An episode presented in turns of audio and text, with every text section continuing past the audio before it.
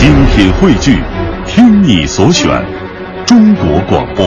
radio.cn。各大应用市场均可下载。品中华文化精髓，颂华夏历代风雅。欢迎各位锁定中央人民广播电台香港之声数码广播三十二台的《中华风雅颂》。大家好，我是郑博。大家好，我是君阳。今天节目的一开始呢，让我们首先走入人文中华。我们今天将一起来了解四大名绣之苏绣。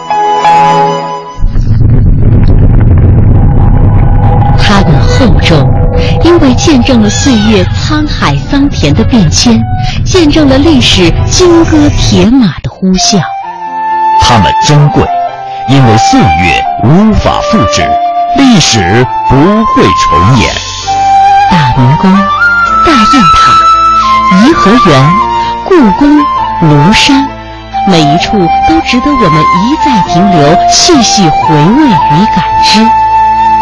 中华风雅颂，人文中华。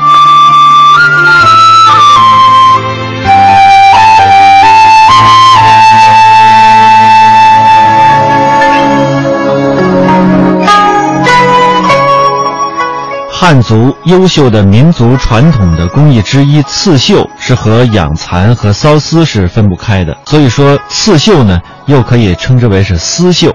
如果说提到苏州的话，除了典雅的园林和美丽的太湖之外，还有一样不能忘记的，那就是苏绣。我国自古就生产丝绸，有了丝绸呢，就少不了刺绣。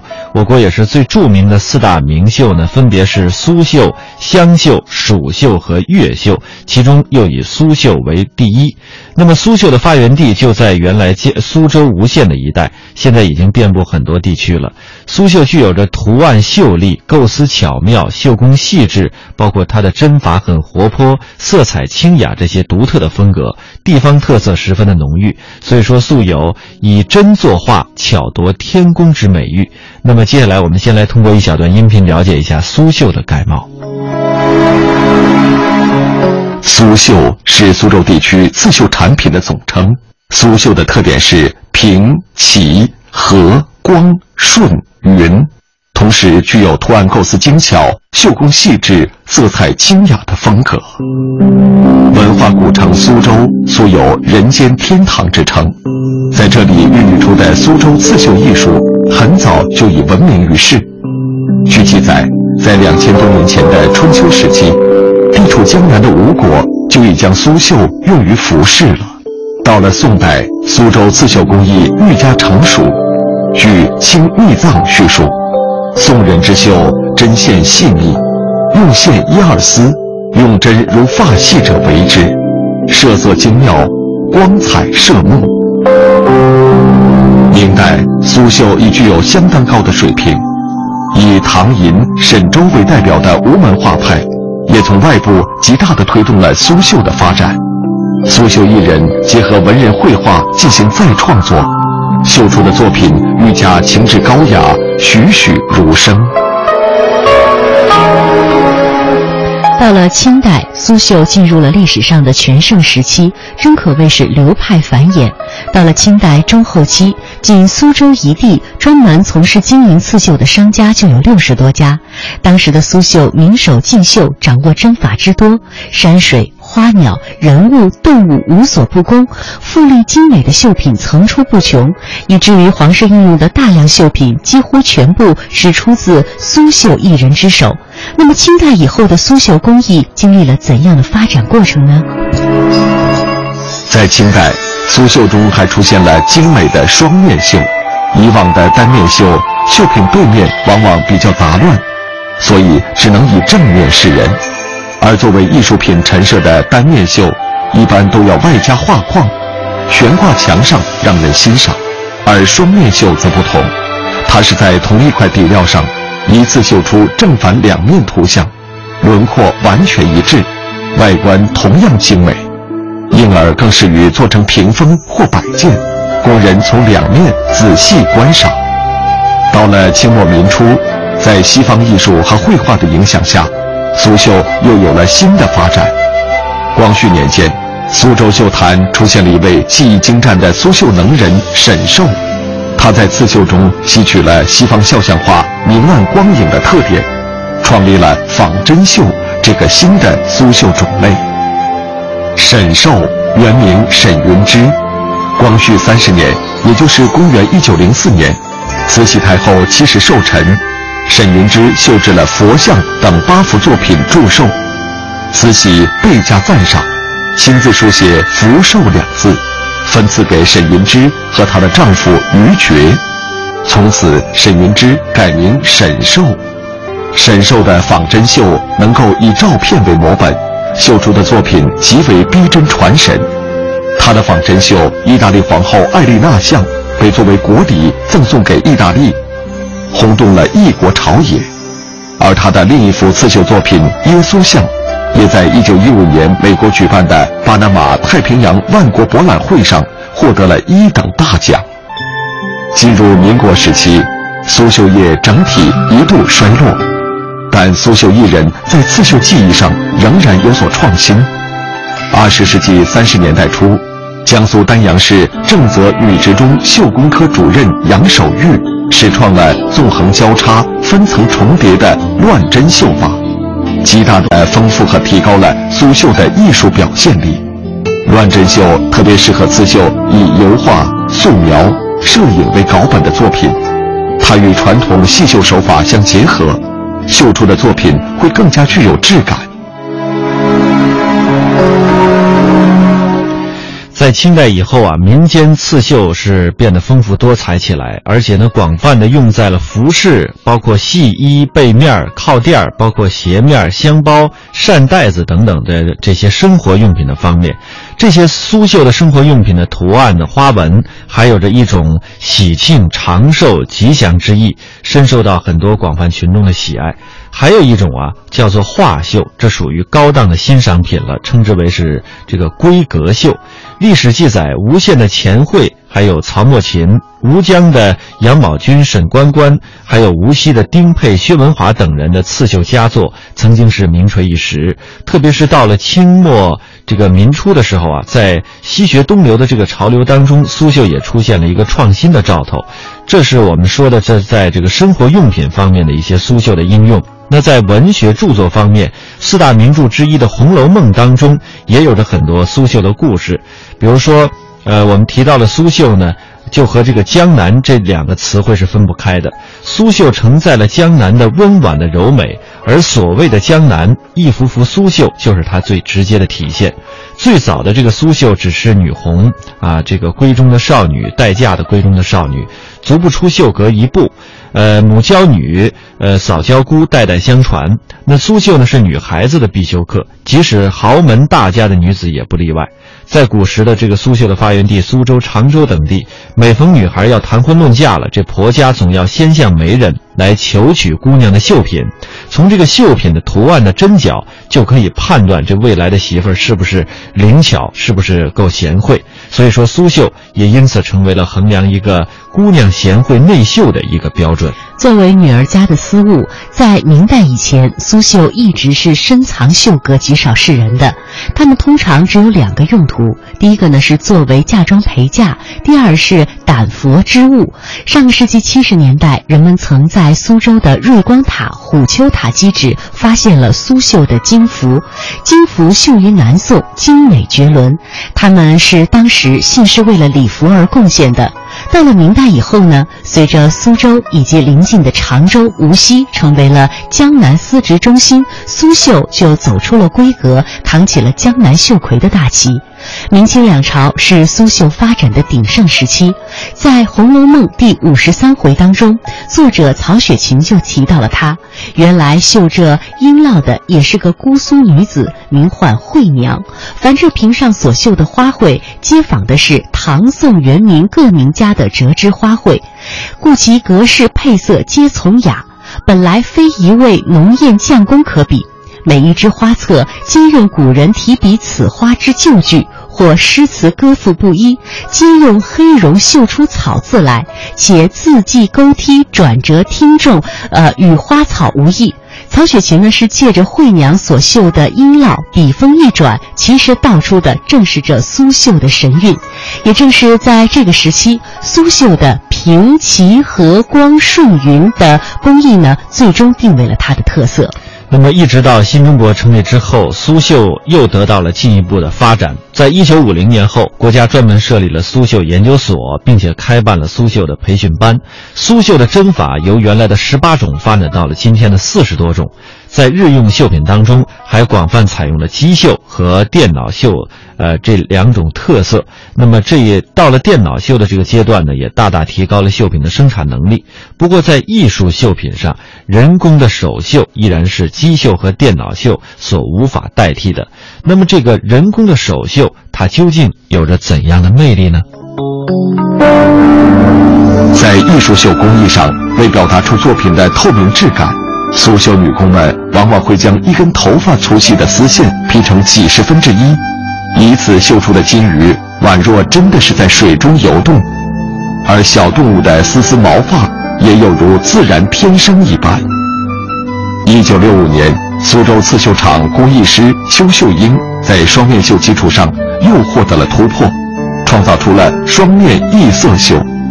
绣品正背两面的图案纹样针法完全相同，但色彩却可以不一样。一九八零年，邱秀英、殷连军两位苏绣艺人又首创了一种双面异色、异样、异针法的刺绣——双面三异绣。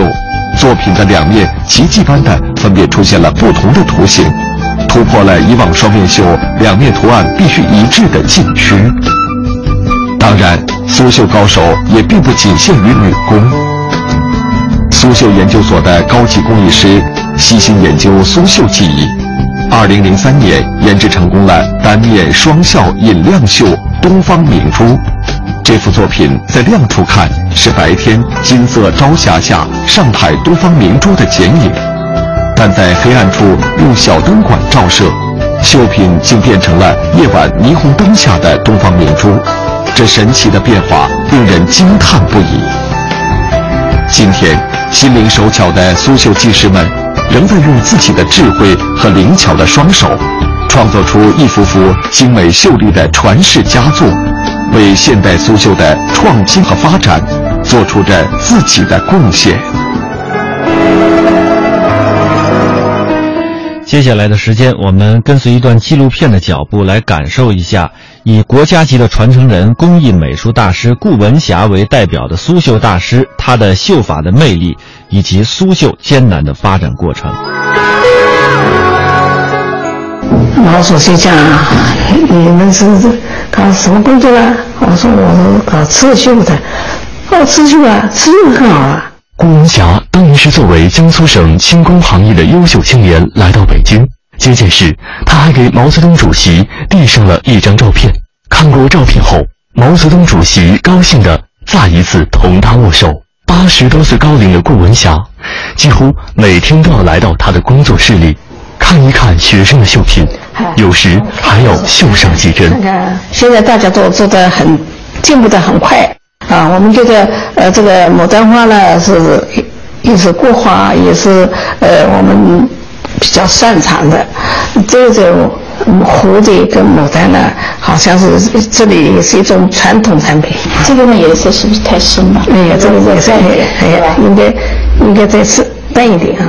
顾文霞绣制的作品多以小猫、花鸟、金鱼等内容为题材。早在一九六一年。他就首先是用纱绢做底料绣金鱼，营造出秋水盈盈的效果。双面绣金鱼，因此成了苏绣的名牌产品。这样一根很细的丝线呢，十六分之一，尾巴上面的东西呢要十六分之一来做的，那么身体上呢可以八分之一来做的。顾文霞所掌握的传统针法叫平绣，也称为细绣。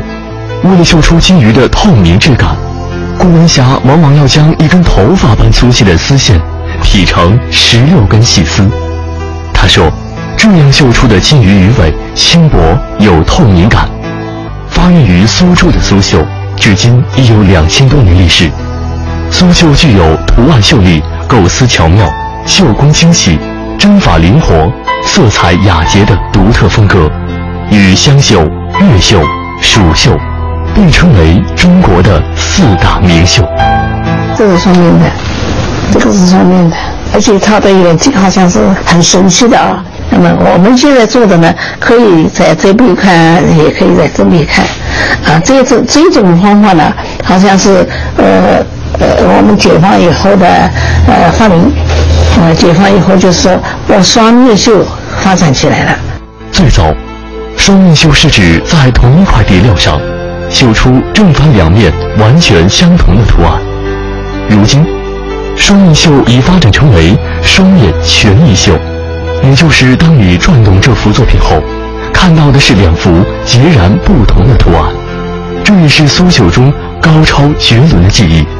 双面绣就是不能乱的，一针一针一针都要挨着挨着挨着做的。那比如说是是稍微有点差异呢，呃，反面就不一样了。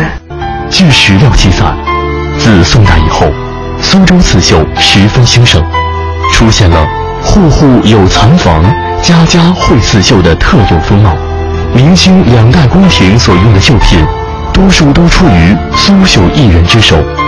尤其是昆剧的出现，大量的绣娘开始绣制戏装，使得苏绣的技艺在实用领域得到了极大发展。苏州的镇湖镇，是苏绣主要发源地之一。这个镇两万人口中，从事刺绣的绣女就有八千人。出生在镇湖刺绣世家的朱守贞，过去家里一直是苏州刺绣总厂发放绣品的工作店。小的时候，总见到顾文霞来他家里检查绣品，每次来还教他姐姐一些刺绣上的针法和技巧。有苏州的有个大师过来，嗯，就是检查这个刺绣，来教刺绣，就是是顾顾文霞老师。那时候就看到了。年纪很小的他，很崇拜顾文霞的绣技，也经常跟在后面看。靠着灵性和爱好，他还不时地在姐姐的作品上绣上几针。如今，朱守贞也成为了国家级高级工艺美术师，在他的绣品中，更多的融入了美学的理念与传统的刺绣技法。